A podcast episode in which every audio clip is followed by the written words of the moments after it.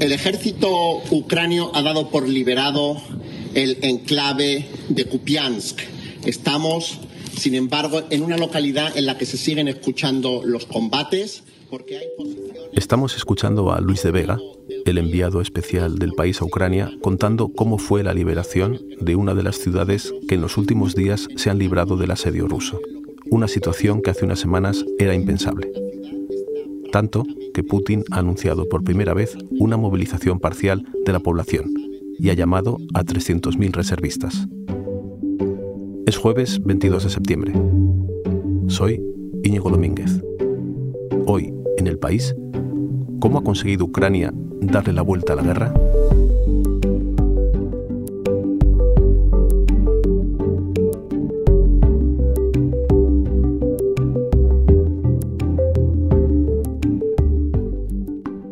Hola Luis, ¿cómo estás? Yo muy bien, ¿qué tal tú? Eh, ¿Logras dormir? ¿Qué se sueña en una guerra? Eh, bueno, se, sueña, parece que no, y, pero sí es verdad que hay veces que cuando te vas a la cama eh, se mezclan realidad y, sueños y ficción. Y eso, bueno, creo que no es malo, porque no, no podemos olvidarnos del sitio en el que estamos y de las situaciones que vivimos y, de las personas de las que nos rodeamos cada día. Hmm. Eh, yo creo que si, algún día eh, dejamos de sorprendernos, aunque seamos reporteros viniendo a estos sitios, eh, hay que dejar de venir. Luis, tú llevas yendo como enviado especial de allí a Ucrania desde el inicio de la invasión rusa en febrero.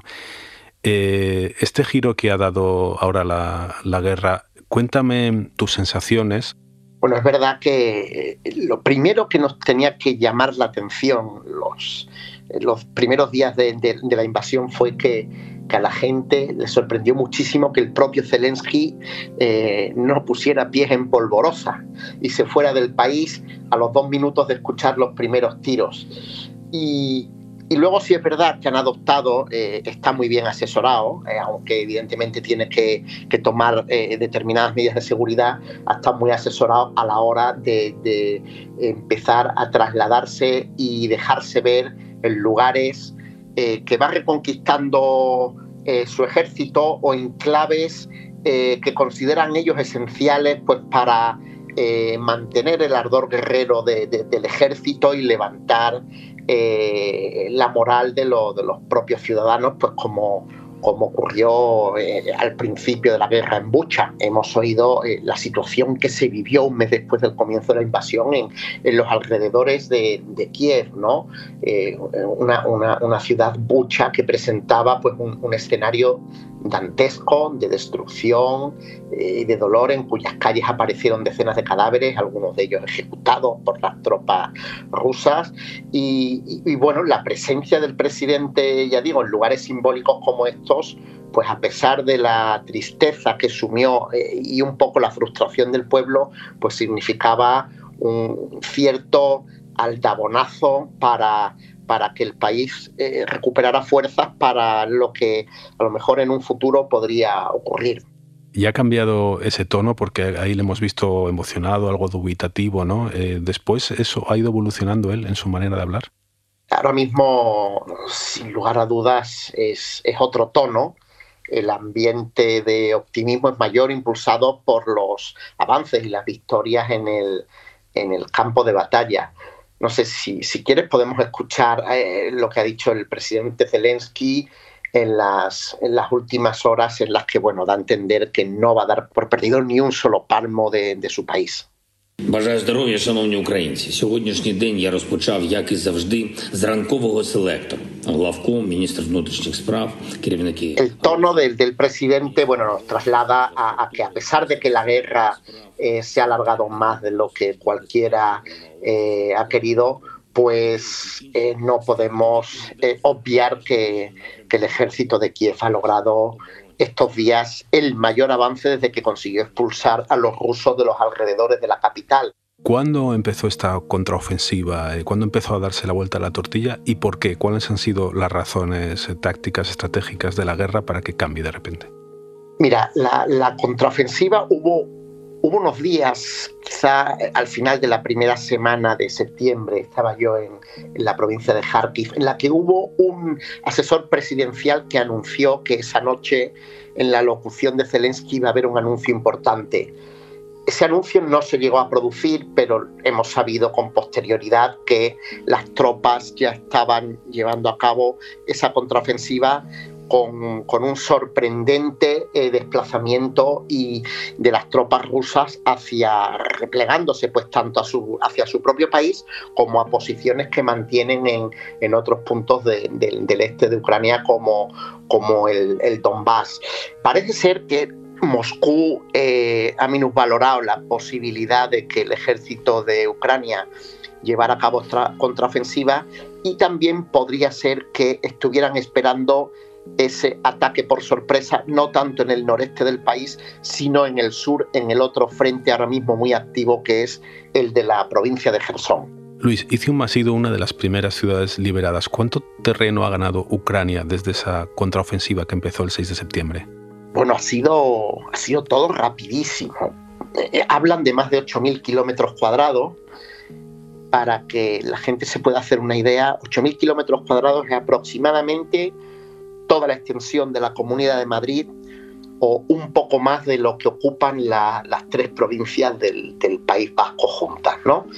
Eh, pero no, no, solamente hay que pesar esto en kilómetros cuadrados, ¿no? Sino también el hecho de que han recuperado un espacio de terreno en el noreste del país esencial para el aprovisionamiento y la logística de las tropas invasoras y al mismo tiempo se trata de un territorio tremendamente simbólico porque le va a abrir la puerta al ejército de Kiev a, apretarle un poco más a las tropas del Kremlin en, una zona que ellos consideran eh, esencial para ellos. ¿Me puedes explicar por, qué es simbólico, por qué es tan importante eh, para, para Ucrania mm, mm, recuperar terreno justo ahí, donde, donde están yendo ahora?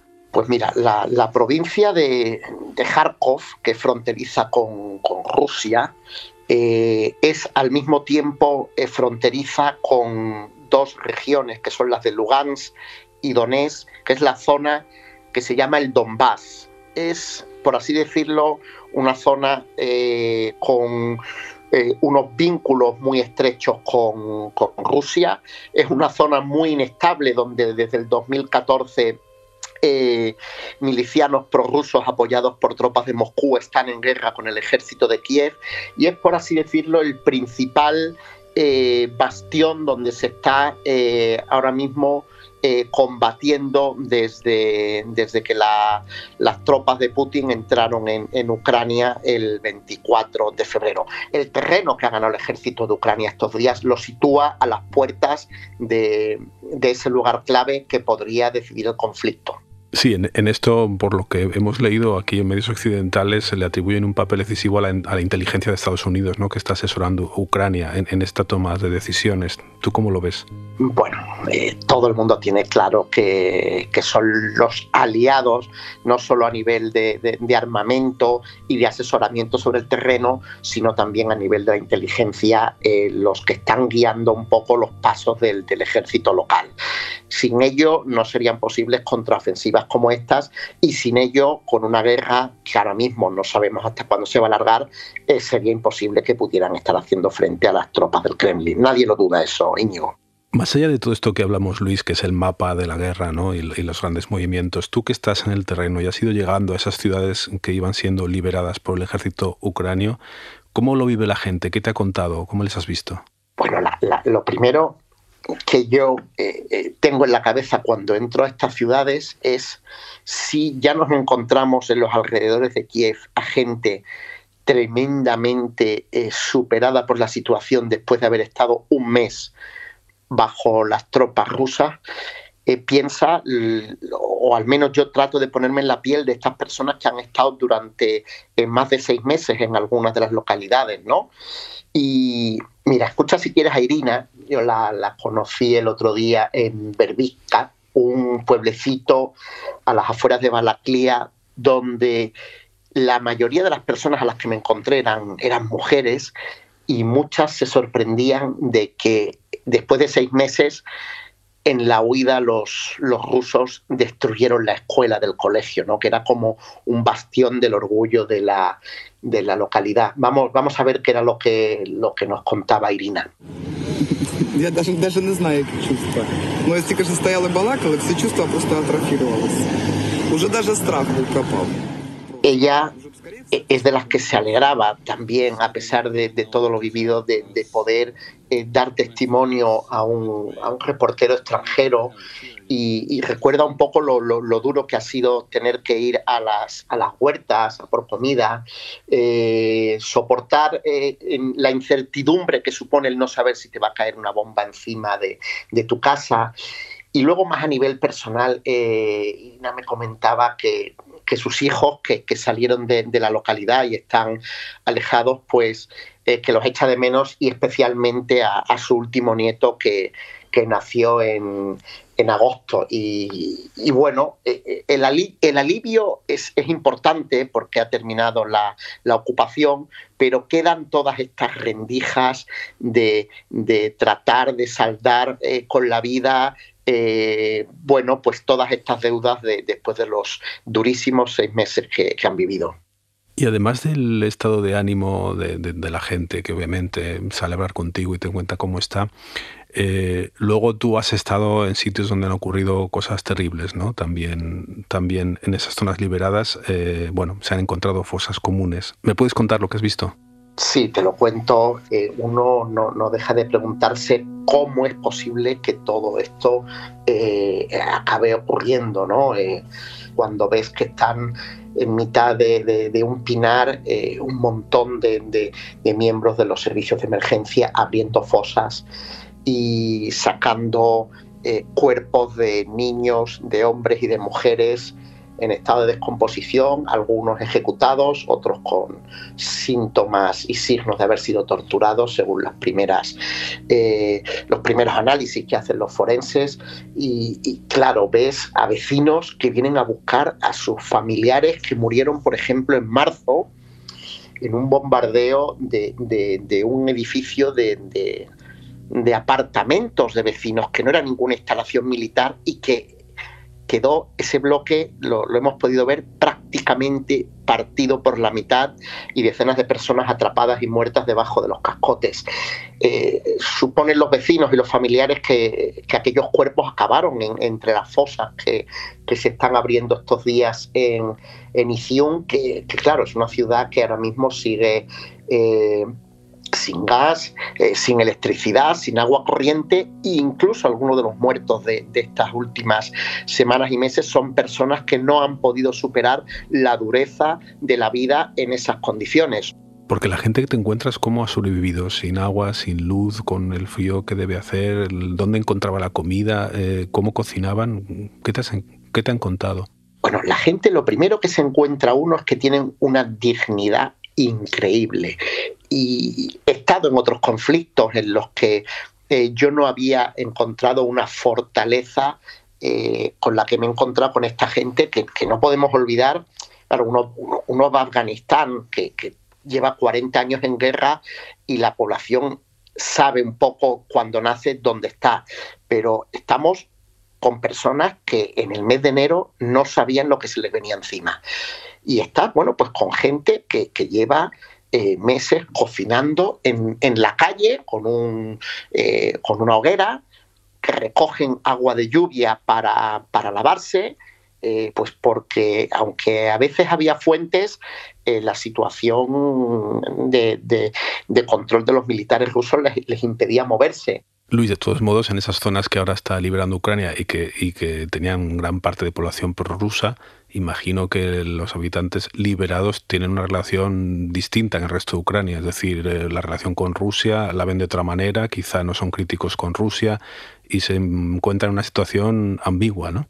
Bueno, la gente con la que yo me he encontrado eh, no, no, no podemos obviar que, que, hay gente que está dividida, que está un poco en medio. Es muy fácil encontrar en el este de, de, Ucrania a gente o que ha nacido en Rusia o que ha nacido en Bielorrusia, que tiene familias allí o incluso eh, ucranianos que se quedaron en Rusia cuando este país se independizó en el año 91 acabamos como en muchos otros conflictos viendo unas rayas que dividen la tierra en forma de mapa con unas fronteras que cuesta muchas veces eh, que las propias familias o la propia población las delimite. Estamos eh, rodeados de personas cuya primera lengua esencialmente es el ruso y que eh, no todos evidentemente ven mal el vivir eh, bajo eh, lo que ellos no consideran la ocupación, pero la, legislación internacional nos obliga a considerarlo, pues Rusia forma parte de las Naciones Unidas,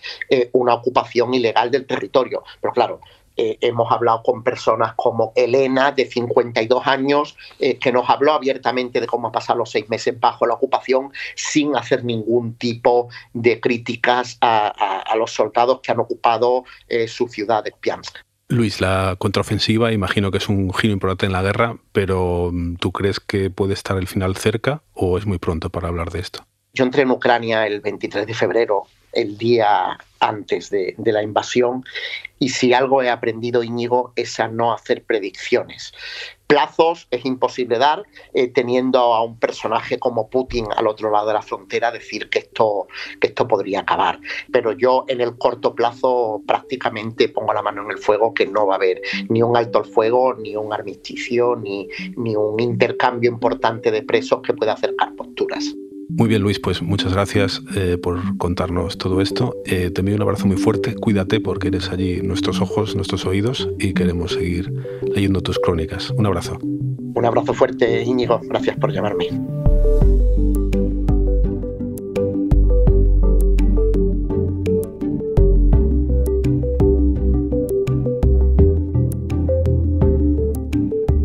Este episodio lo ha realizado y dirigido Silvia Cruz La Peña.